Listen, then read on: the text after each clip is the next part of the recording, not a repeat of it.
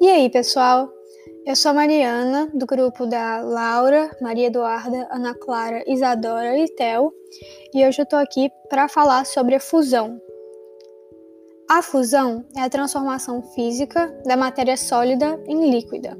É um processo que ocorre quando o material é submetido a uma determinada pressão que vai absorver o calor e, e sua temperatura vai atingir um determinado valor. Por exemplo, quando a gente coloca cubo de gelo num copo de suco, a gente pode ver que depois de um tempo vai, ele derreteu e se misturou com o suco, mostrando que aconteceu o derretimento. Esse exemplo dá para ver que aconteceu a transformação da matéria, água, no estado sólido, cubo de gelo, para o estado líquido. Quando uma substância cristalina aumenta de volume ao se fundir, que é o que acontece com a, maior, a maioria delas, uma maior pressão dificulta o aumento do volume. Então a gente vai ter que vai precisar de uma temperatura maior para que a fusão ocorra.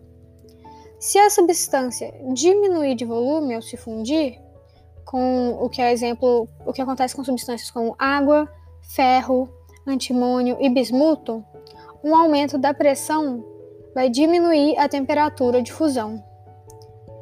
Como, pelo que eu falei acima, só dá, tem sentido falar que a temperatura depende necessariamente da pressão. Então não tem uma temperatura certa para a fusão acontecer. Depende da substância, do material e a pressão que está acontecendo.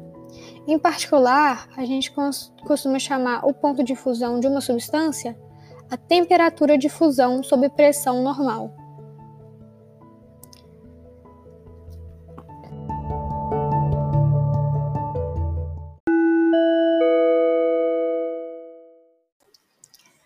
Bom, após essa explicação, você aprendeu o que é fusão?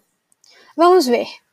Se aquecermos um metal sólido até que ele se difunda, este processo de transformação do sólido para o líquido é chamado de fusão.